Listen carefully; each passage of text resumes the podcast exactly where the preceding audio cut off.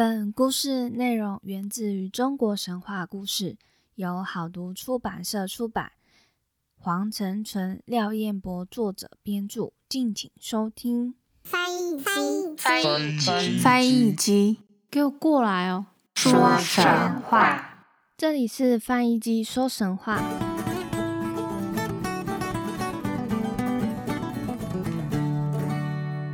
欢迎收听翻译机说神话，我是翻译机。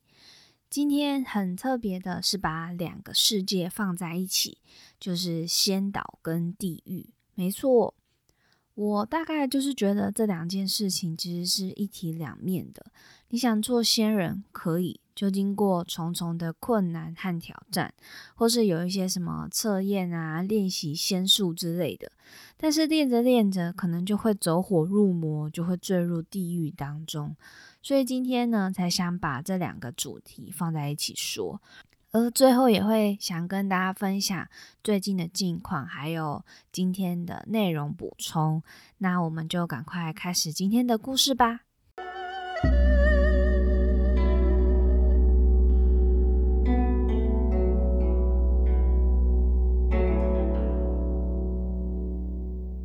古代中国人呢，想象的神仙们也都是聚集在一起。他们主要都是居住在远海上的岛屿，因为遥遥可见嘛，那可望而不可及。再加上还有一些海市蜃楼的幻觉，所以形成了海上仙岛。那今天呢，就是要来讲东方仙岛跟西方仙山的部分。在渤海的东面，不知道大概是几亿万里的地方。有一个深不可见底的大深谷，名叫龟墟。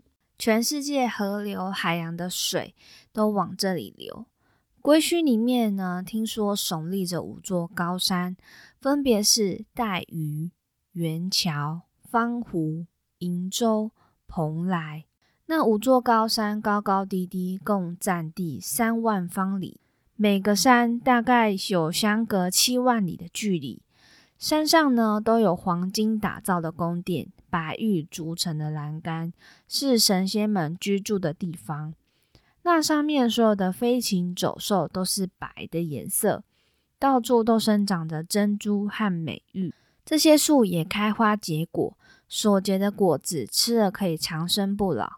仙人们都在这里快乐幸福的生活着，整天悠闲自在，腾云驾雾。感觉就是异常的热闹，唯一缺点就是这五座山呢都是虚浮在大海之中，它下面没有生根嘛。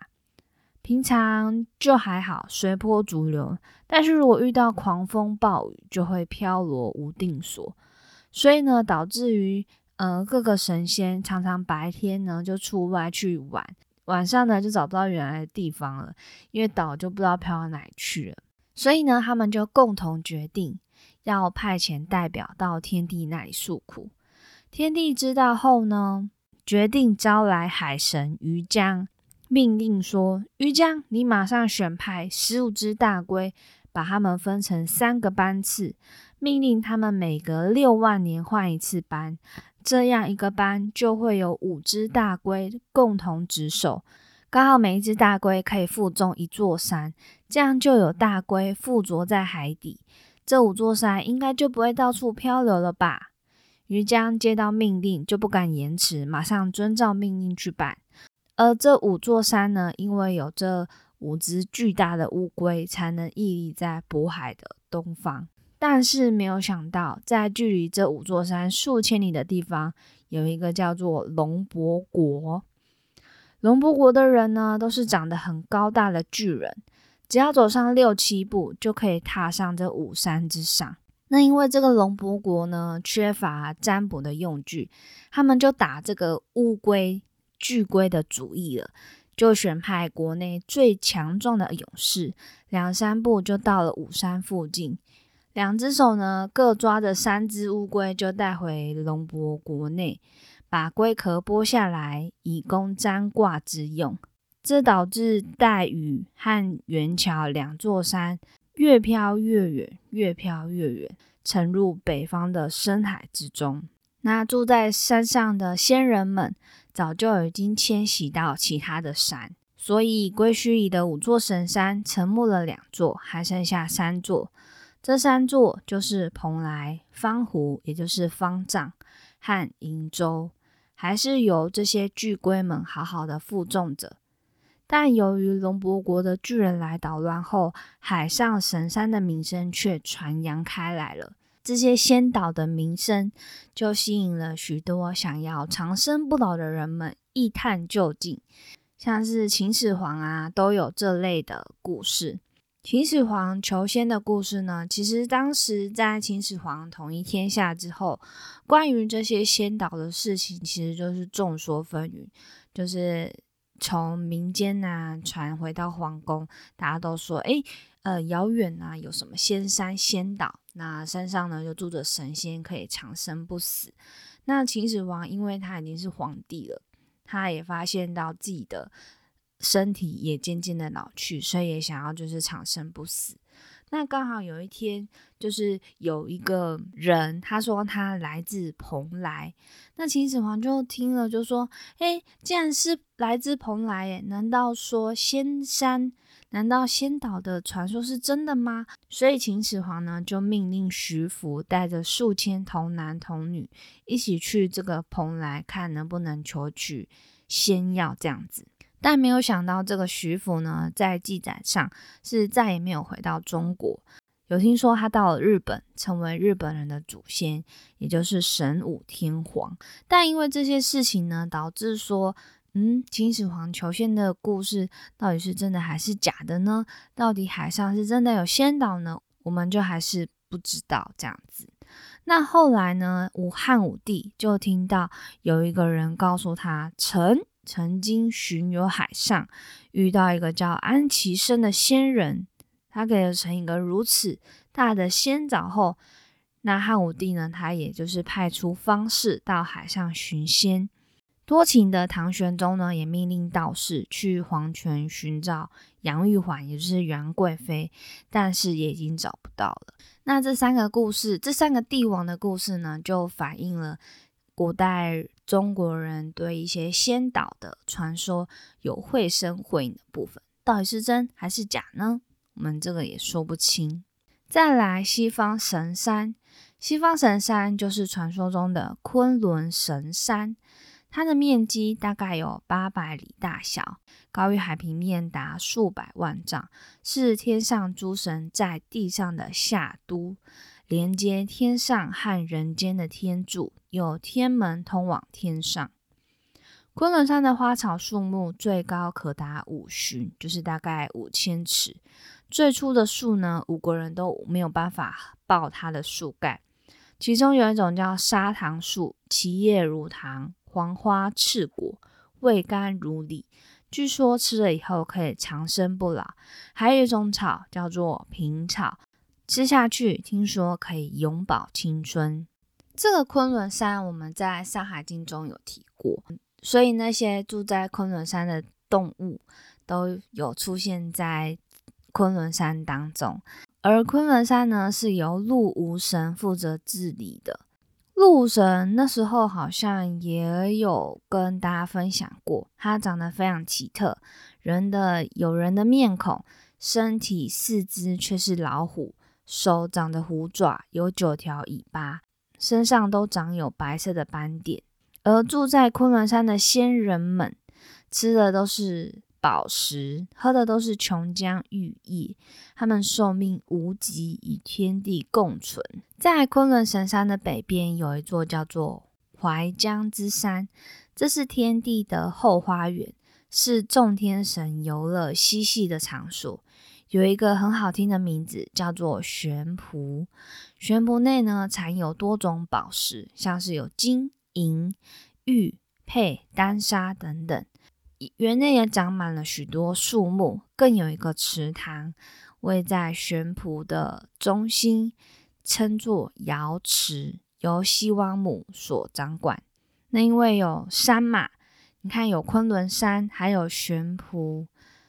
还有瑶池这部分，所以呢就被传说成是一个空灵美幻的乐园。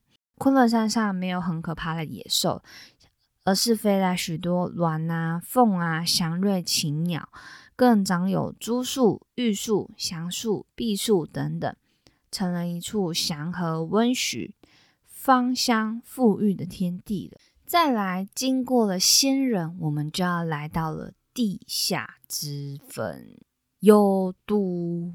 幽都呢是最古老的地狱，是由后土神所管理，里面阴森恐怖。刚刚对比就是，呃，在仙人岛上住的都是白色的，而在幽都呢，里面都住着黑色的鸟兽，像是玄鸟、玄蛇、玄豹、玄虎、玄虎。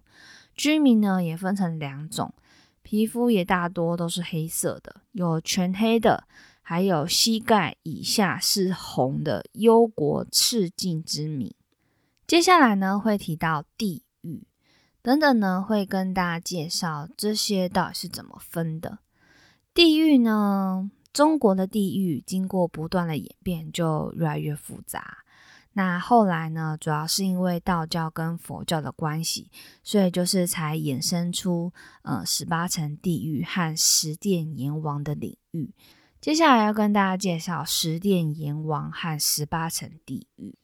接下来呢，会跟大家说明十八层地狱和十殿阎王的领域。言辞中会有一点点。就是比较血腥，那如果觉得不舒服的听众，可以就是先跳过。第一殿秦广王，他主要是保送生前善人到西天极乐世界，将恶人打入地狱受审。第二殿楚江王，他主要是掌管三个地狱。第一地狱割舌地狱，就是生前谗言害人、挑拨离间者，会割其舌头。第二地狱。剪刀地狱主要是剪掉诱拐妇女者的人的手指。第三地狱铁树地狱，如果是挑拨父子兄弟失和的人，会在此倒吊于铁树之上。第三殿宋帝王主要掌管两个地狱，也就是第四地狱进宫地狱。以上呢都不认罪者，依照便善恶分明。再来第五地狱落针地狱，长舌妇女和诬陷人的人就会送入真笼。第四殿五官王，五官王掌管六七八个地狱。第六地狱是同住地狱，凡杀人放火者，让其爆热同住。第七地狱剑山地狱，凡杀生及亵渎神佛者。令其裸体上剑山。第八地狱寒冰地狱，凡通奸杀夫、教人赌博、不仁不孝者，命令其裸体作冰。第五殿阎罗王，主要掌管第九有顶地狱，凡盗窃、诬告、敲诈及谋财害命者，令其下油锅。第六殿变成王。掌管十、十一、十二个地狱。第十地狱牛坑地狱，伤人杀生者，伤人杀生者，绑在柱子上，任由牛冲撞践踏。十一地狱石压地狱，凡绞死人者与压死婴儿者，用石头压之。十二地狱冲臼地狱，凡浪费食物者，用冲臼。绞杀。第七殿泰山王主要掌管十三、十四、十五地狱。十三血池地狱，凡亵渎灶神与公婆的产妇，不孝敬老人，虐待子女，不争尼姑，诱拐妇女为娼的人，进入血池。十四枉死城地狱，咬死。吊死、自杀者，监禁于此。十五木劫地狱，凡犯有盗墓或侵犯死者行为，丁以木劫。第八殿都市王，掌管十六、十七、十六刀具地狱，犯忤逆不孝者，即归八殿审判。八殿又有车崩、碎瓜、开膛等十六小地狱。十七落魔地狱，僧道不喜米粮，就是出家人不珍惜米粮，以及沦为盗贼杀生者，投入石魔。第九殿平等王，掌管第十八地狱火山地狱。凡破戒僧道及放火烧山者，投入火山。第十殿转轮王，掌管最后判决，令恶人转生禽兽，或使其永不转生。善人者，就是和善的人，则护送至西天极乐世界。大家有些有没有觉得很熟悉，或是有听过呢？我们就现在从第一殿秦广王开始说好了。我记得我非常有印象的秦广王，就是在电视剧《天巡者》里面，周小涵饰演的美艳动人的秦广王。就是我我真的没想到他把秦广王就塑造成一个美艳的女子这样。他在剧中也蛮好笑的，我蛮喜欢他秦广王这个角色的。第二地狱就是管理三个嘛，就是如果说你生前是呃用嘴巴就是犯罪的，然后就会割舌头啊，然后剪手指啊，还有倒吊等等。再来第三殿想到的是那个落针地狱，就是他是长舌妇女啊及诬陷人就会放入真容，就想到《步步惊心》里面就是。好像是若曦的侍女吧，就是被那个被雍正对若曦的侍女，然后就是被雍正放入蒸笼里面，哇！就想到就觉得好可怕哦。原来不止地狱，其实在人间也有这样的酷刑。阎罗王就是负责第五殿嘛，那就是负责下油锅那个部分。再来，好像就。比较没有听过了，比较有印象的就是以上跟大家分享的部分，这样子。那以上就是今天传说中仙岛和地狱的故事。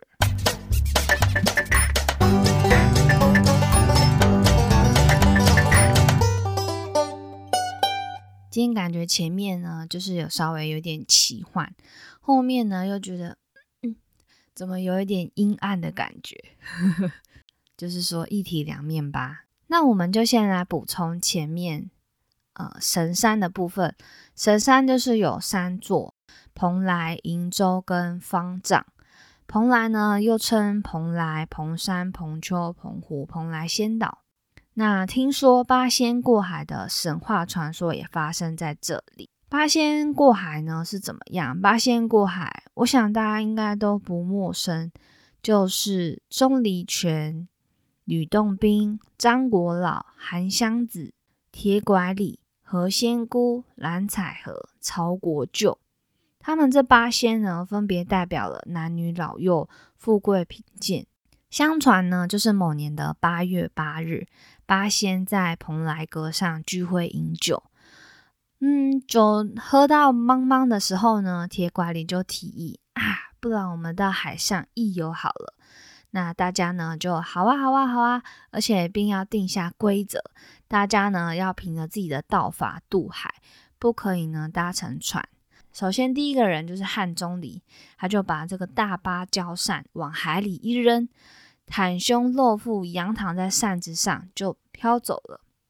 第二位出发的是何仙姑，何仙姑就是将荷花往水中一抛，何仙姑就站在荷花上也飞走了。也随波逐流了。接下来就是吕洞宾、张国老、曹国舅、铁拐李、韩湘子、蓝采和，他们纷纷呢都将自己的宝物呢丢入水中，所以也就是八仙过海，各施各法的由来这样子。那因为你看，在一片大海上有八位神仙，他们都各自施法就渡海，只是一时兴起。这样的举动呢，当然就惊动了龙宫。东海龙王呢就率领虾兵蟹将出海，看到底是发生什么事。但言语间呢又跟这个八仙发生冲突，引起争斗。东海龙王呢趁八仙不察，将蓝采和关到龙宫里面。其他的仙人呢非常生气，各展神通，互相厮杀，直接腰斩了两个龙子。虾兵蟹将更是抵挡不住，纷纷败下海去，潜伏于水底。那这个这其他七仙呢，就在海上一直叫战啊。东海龙王呢，只好请来南海、北海、西海龙王合力呢，就是翻动这些海水，掀起狂涛巨浪。危险时刻，就是这个曹国舅他的法器玉板大显神通，他就抱着这个玉板头呢。往前面开路，巨浪呢刚好就会向两臂退散，其他的神仙呢就跟随在后面，安然无恙。那四海龙王呢就看到，就赶快调兵啊，准备决一死战。就在这个时候，南海观世音菩萨经过，就喝住双方出面调停，直到东海龙王释放蓝彩和，双方呢才就此罢休。八位仙人拜别观世音菩萨，各持宝物，逐波踏浪就离开了。所以八月八日也因为八仙过海的故事，而被人称为八仙结火、八仙诞。那这跟父亲节又不一样了。父亲节就是刚好八八八八嘛，对对对。还有一说呢，就是蓬莱仙岛，就是指现在的台湾。而在日本呢，对日本而言，蓬莱山也就是指富士山。那因为蓬莱比较有名啦，瀛洲好像有在一个地方听过，但我忘记是哪里了，应该也是一个电视剧的部分。对，那方丈我就真的没有听说过了。方方丈我只对寺庙的那种方丈有有有印象，我不知道仙山里面还有方丈这座山这样子。再来呢，就要讲到昆仑山。昆仑山我们刚刚有提到过，是有传说是居住西王母。那听说西王母娘娘掌管昆仑山的蟠桃园，也是在这边，具有长生不老之仙药。所以之前后羿跟嫦娥想去求取这个长生不老仙药，就是在昆仑山这个地方。昆仑山呢是由开明兽所保护。根据《山海经》的记载，昆仑山的门有九面，主要是由开明兽担任守门之职。开明兽呢，其实是服侍西王母的灵兽，拥有洞察万物、预卜未来的力量，所以呢，常常在西王母娘娘出发前担任引导的角色。接下来就是有关于地狱的部分。我们刚才有提到过，地狱分幽冥，还有地狱跟黄泉。那幽冥呢，其实就是神话跟宗教的概念，是指人死后居住的地方。那除此之外呢，在台湾民间信仰中，地狱其实就包含在幽冥之内。所以说，幽冥除了有刚刚的十殿之外，还有一些些地名，像是阴阳河、二狗村、沙牛坑、奈何桥、果子山、福德祠、鬼门关、丰都城、王死城、火焰山、亡魂山等等。这些其实呢，都是在台湾民间信仰当中地府的。地标跟地名，还有一些关卡的部分。那黄泉是什么呢？黄泉其实是出自于《左传》中的故事，主要就是在郑庄公说戴其死后与母亲在黄泉相见，所以这个黄泉呢，也是后来用于人死后所居住的地方。那还有一个说法就是说。你打井里面的水嘛，到深处的时候，其实那个地下水呢会呈现黄色。然后人死后又埋于地下，所以呢，古人就是以这种地呀很深，然后处于黄泉地带呢，为这个死人居住的地下世界，又称九泉。之后呢，逐渐形成逐渐形成后世阴曹地府的观念。我们常常说九泉之下嘛，那在道教的部分呢，真的有九泉。那在这里呢，就分享给大家：一曰风泉，号令之域，主摄天魔；二曰重泉，斩首之域，主摄不止点词；三曰黄泉，追鬼之域，主摄山葵经脉。四曰寒泉，毒害之域，主摄江湖水怪；五曰阴泉，寒夜之域，主摄血食邪神；六曰幽泉，煞伐之域，主摄山林木客；七曰下泉，长夜之域，主摄古木浮尸；八曰古泉，屠戮之欲。主摄尸污逆鬼，九曰明泉，考坟之欲；主摄行亡恨死。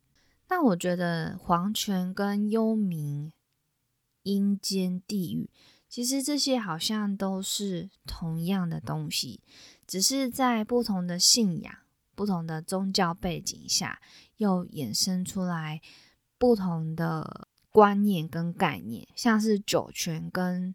十八层地狱、十殿阎罗，可能就是完全可能就很像，但不一样这样子。对，那就是以上就是黄泉跟阴间、幽冥、地狱的区别，但我觉得其实都是同样的东西。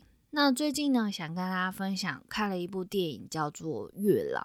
其实《月老》里面，其实《月老》的内容跟今天的内容。有一点关系，主要是地狱的部分啦。主要是讲说男主角忽然之间就死亡了，就下到地狱里面。那你如果想要投胎，你那个珠子呢，就是完全都要变白色的，你才可能你才能够投胎。那如果你有黑色的部分，你就要去担任神职。男主角呢，他就选择了月老这个神职。那之后就是衍生的故事这样子。那在里面呢，就是印象蛮深刻的，是说全部猪早上二十还是二十一颗，还是二十二颗，忘记了。就是五颗白色的呢，你投胎会变成瓜牛；六颗会变成蟑螂；七颗我忘，我有点忘记了。反正全部是白的，就是人。那最妙的是，你全白。再多一颗白色的，你就会变成猫。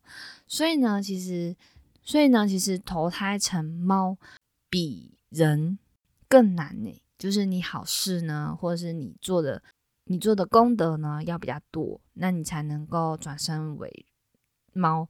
那时候看完我就觉得，嗯，这这到底合适吗？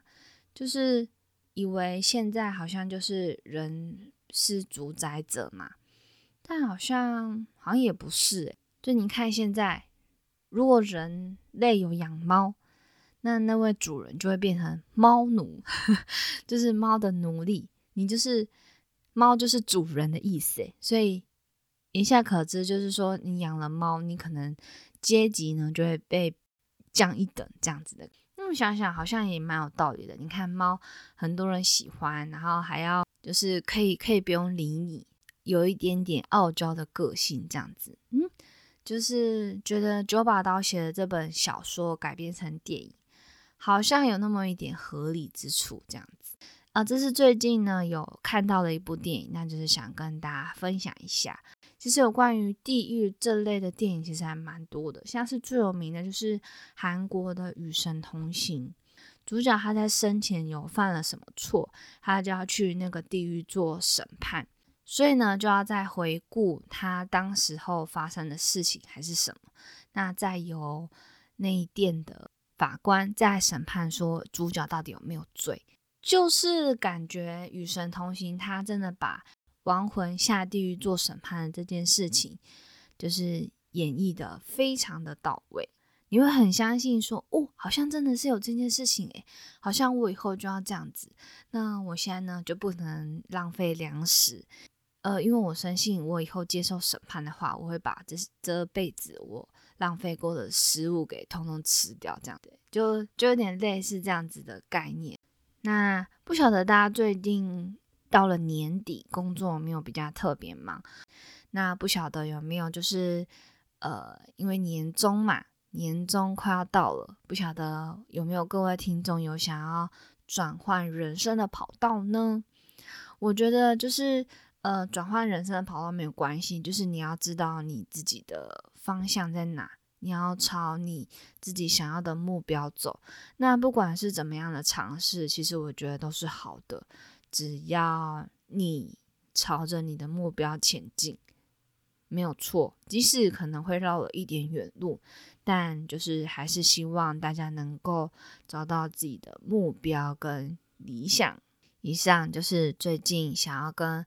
某些人说的话，就是你哦，就是想要转换工作跑道的你你你你你，或者呢是觉得现在工作有一点撞墙的你你你你你，那想给大家一点鼓励。好，那喜欢听发音机说实话的朋友们，别忘了分享给周遭的朋友，也可以到各大平台按下订阅。另外，可以到 Instagram 或是 Facebook 搜寻“翻译机说实话”，你都可以找得到我一些资讯哦。那我们就《山海经》的故事见喽，大家拜拜。